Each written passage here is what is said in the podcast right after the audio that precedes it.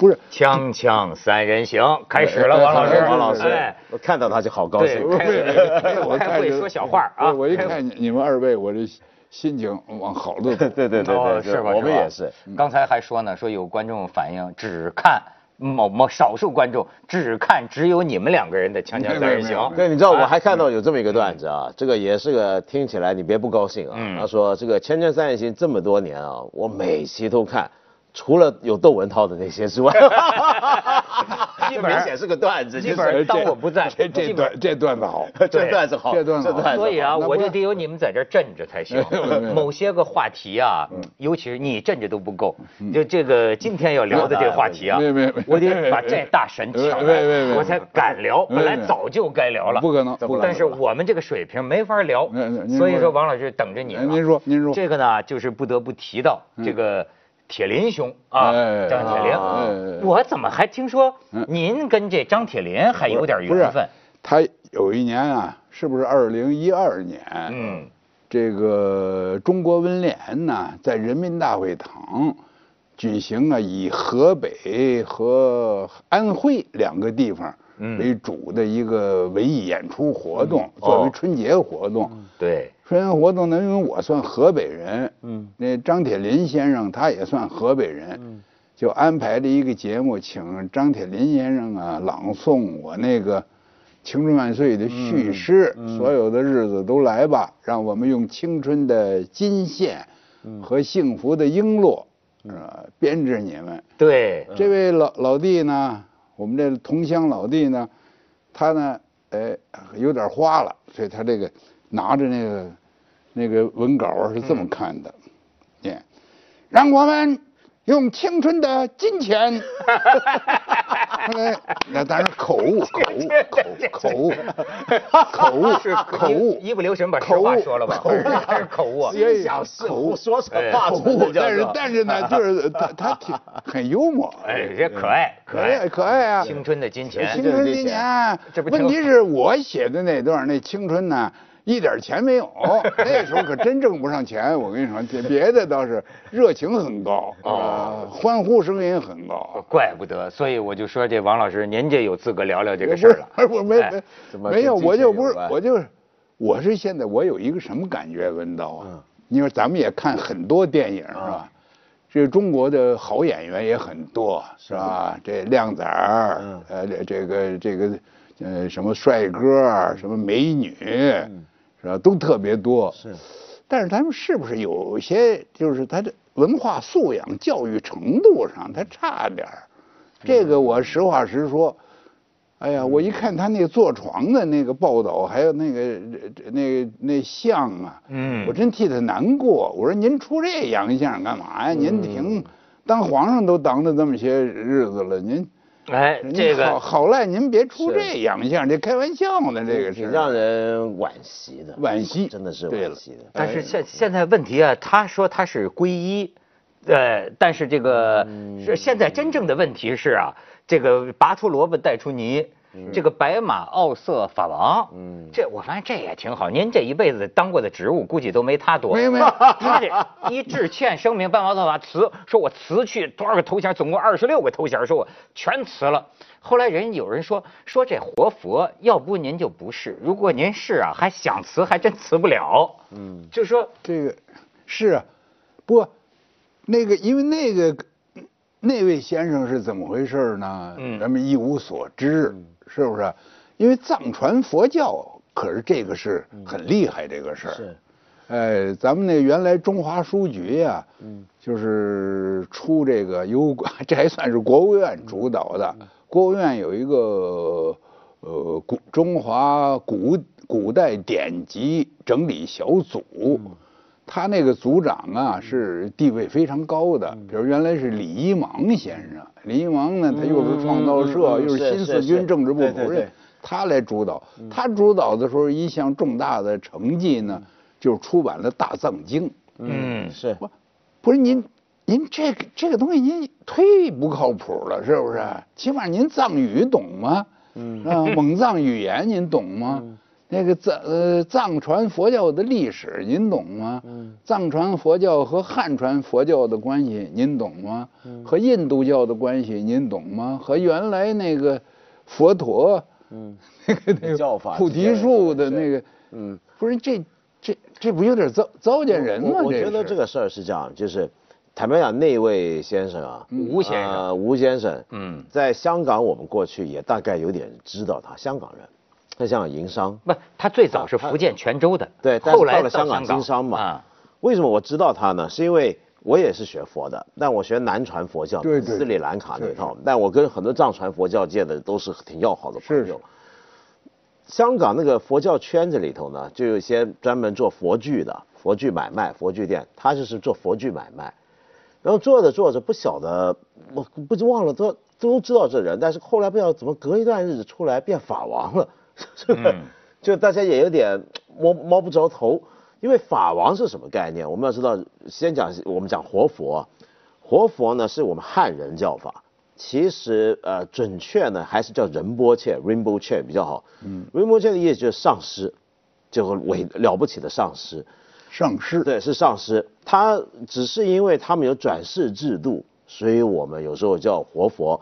但是，因真的要活佛转世的那种上师呢，叫主骨，叫主骨，主骨。那么那是藏人的叫法。OK，法王是什么呢？法王是通常是这样子。如果你你你，因为想坦白讲，那种主骨上师相当多，相当多。但是它有不同的传承，不同的法脉。有时候你们是看到大宝法王啊，他那个下面是白教的一派，然后格鲁派有班禅、达赖喇嘛这边一派，有不同的派系。那么通常不同的派系的传承之中，有一些特别重要，就在教义上、组织上统领大家的，那种有时候我们就尊之为法王，叫法王。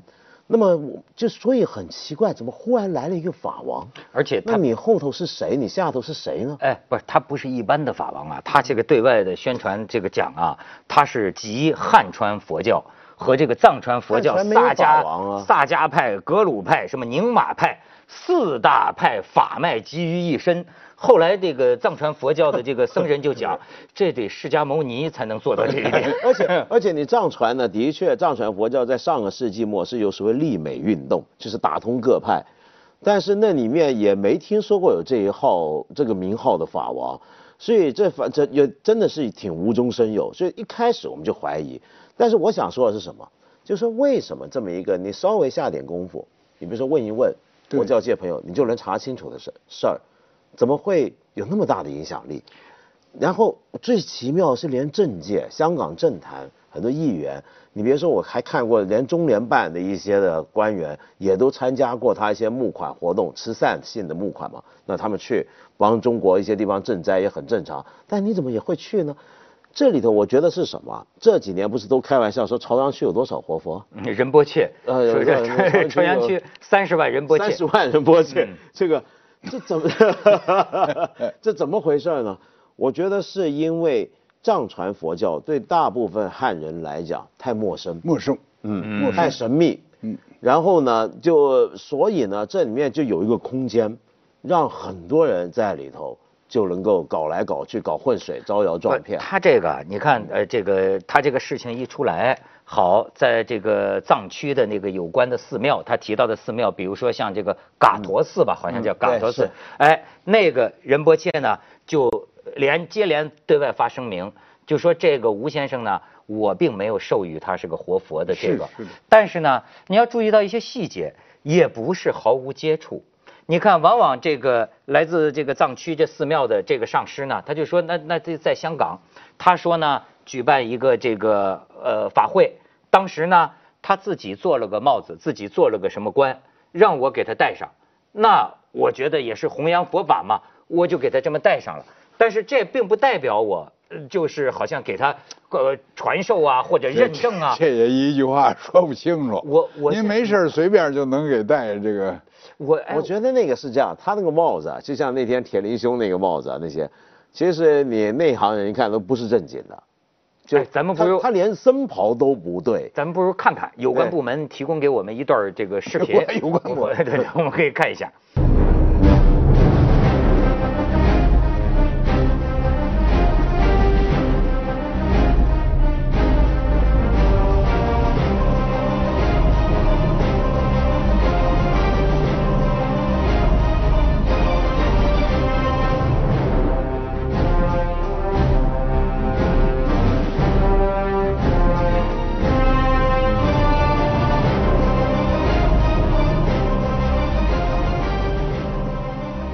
老师刚才看了震撼吗？不是，这个呀，我我看了以后，我就觉得非常可笑。嗯，呃，我就觉得，因为现在别的事儿啊，都有一个说法，都有一套制度，还有一套管理。嗯可是呢，这藏传佛教这是怎么怎么个坐床法呢？咱们真是不知道是怎么回事嗯。所以就可以，好像每个人都可以宣布自己这个是是成了活佛似的。对，可是呢，也许是赶巧，赶巧最近呢是那个就是班禅额尔德尼呀、那个他坐床二十周年。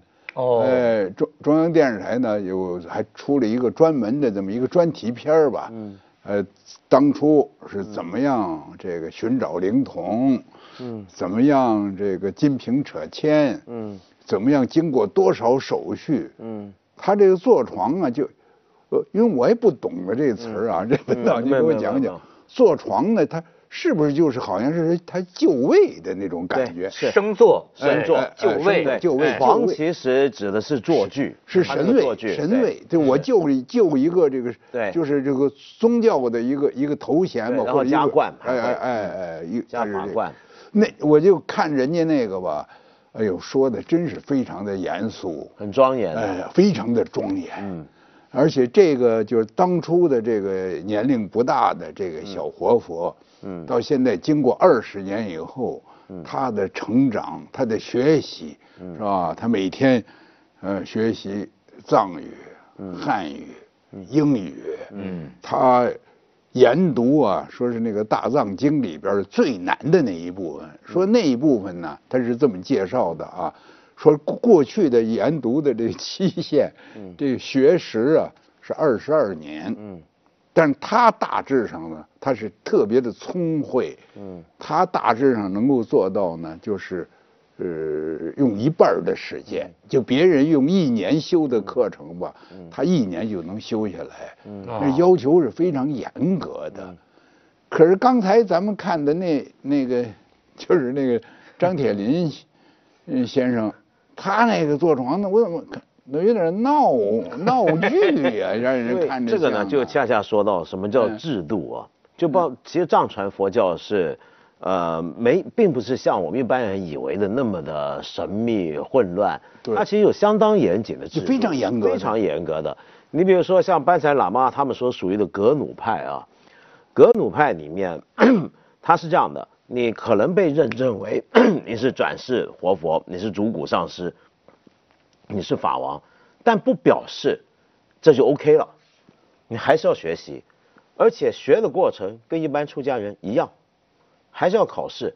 比如说上一任的达赖法王呢，我看他那时候讲说，他那时候学习要他要当格西嘛，格西就是他们格努派黄教的老师，很高级的老师职位，他必须要考那个职位，他还要考试呢，考那个职位，他一样要读几年书，读完了之后还要出来参加辩经，你那个辩经里面呢，那个辩经你知道很难的，我们就看藏传喇嘛，那不是喜欢做辩经嘛，嗯。那个辩经基本上是个什么样的考试呢？比如说你一个人今天啊，你来考，窦文涛站在这儿，我旁边的人呢，其实走过的人都能上来问你问题，我问你一个问题，文涛，我问你一下，嗯大藏经般若经系统里面什么什么什么这句话是什么意思？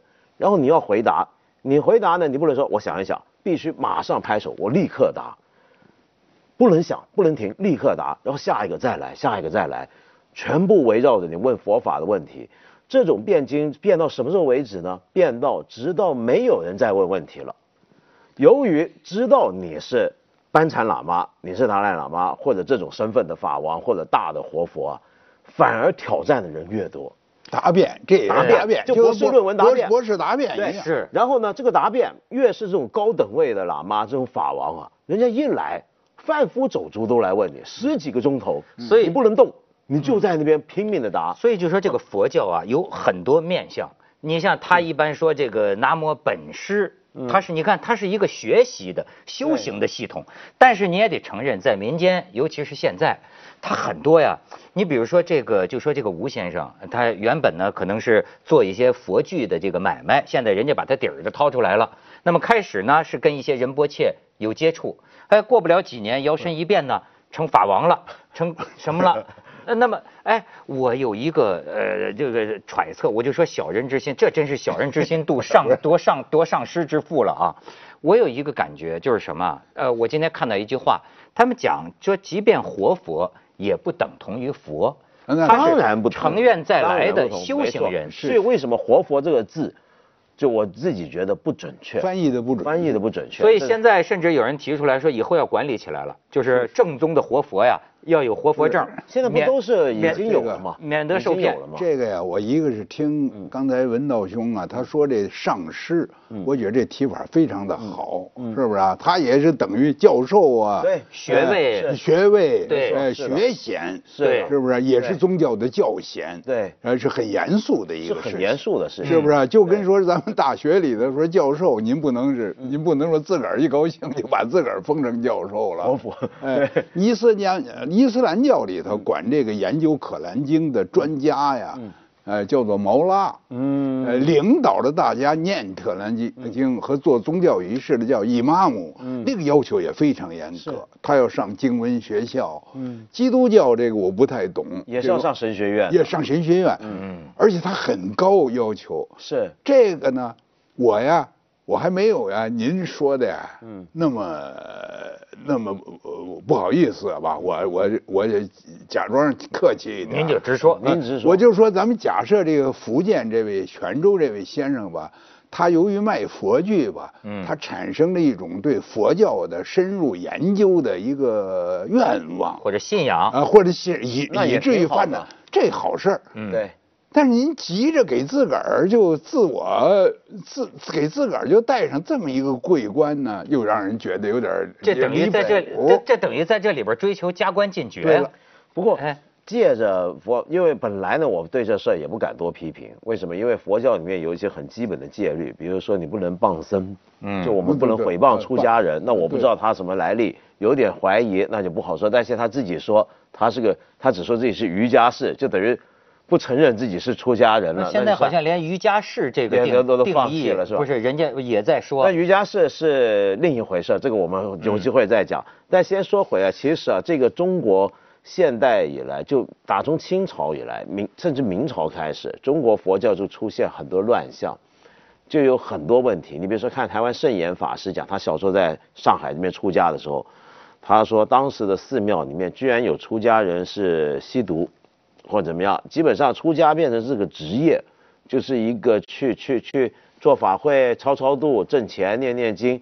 您比如说记不记得汪曾祺先生受戒？是是，那个那这那那个当当小笑话儿 对啊，但那个就是最面，但那个事儿后来我问过一些人啊，说汪先生写那个受戒，大家都觉得挺好笑，但那个其实挺反映当时旧社会的某些的状况，真的是那样。后来这真的是那样。个后来这张铁林自己也急忙发声明嘛，说我可不是坐庄，我是皈依啊。皈依没有这样，没有哎。没这样所以皈依就是他们又拿着这个视频呢，给那个呃佛教学院的有关的这个没这样佛教学者来看，结果那几位高僧说一看见全都笑了，本来手里念的念珠呢，一看视频，哎，就看乐了。对，咱们咱们先接点广告，锵锵三人行，广告之后见。我还有一个感觉，你要说起来文道，那也是犯罪了哈，这个诽谤这个这个谤僧，就是这种什么所谓仁波切骗子的假的，咱不用说了，对吧？我现在想有一个疑惑啊，就是我也见过一些真的上师啊，看上去很慈祥，人是非常善良的，我见过。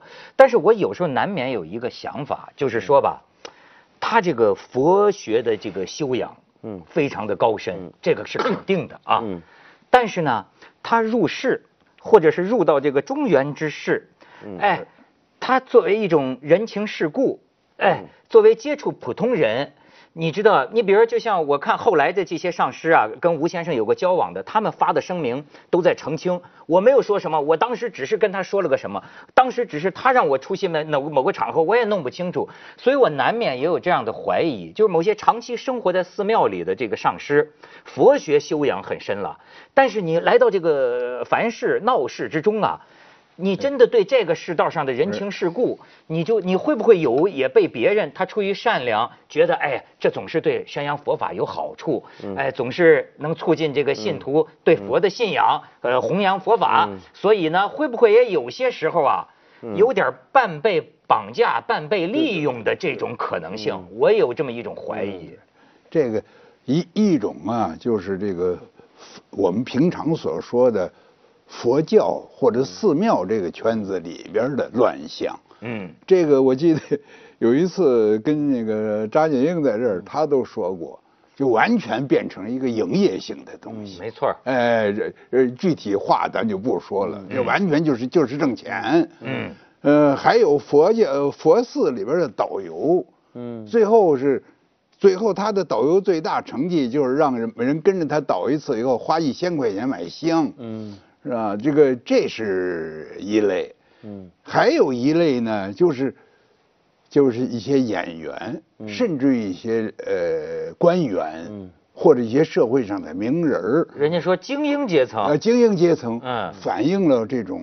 精神上的空虚，嗯，乱象。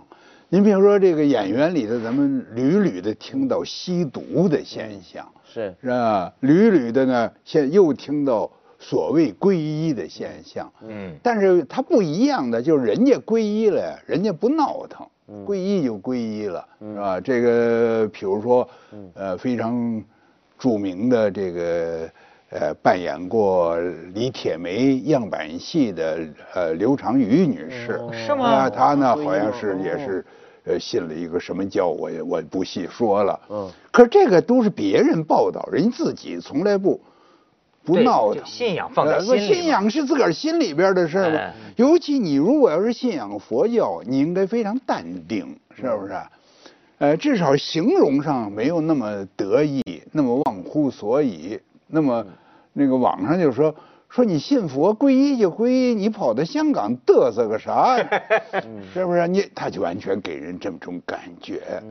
还有福建这位先生呢，就是咱们看相貌啊，这看相貌不太靠得住。但是孔孟呢都很讲这个容色，是不是？色难是。呃，你这个这个福建先生和铁林兄呢，也都。没有看不出点佛气儿来，那种淡然，面相上看不出来，是吗？优雅呀，平和呀。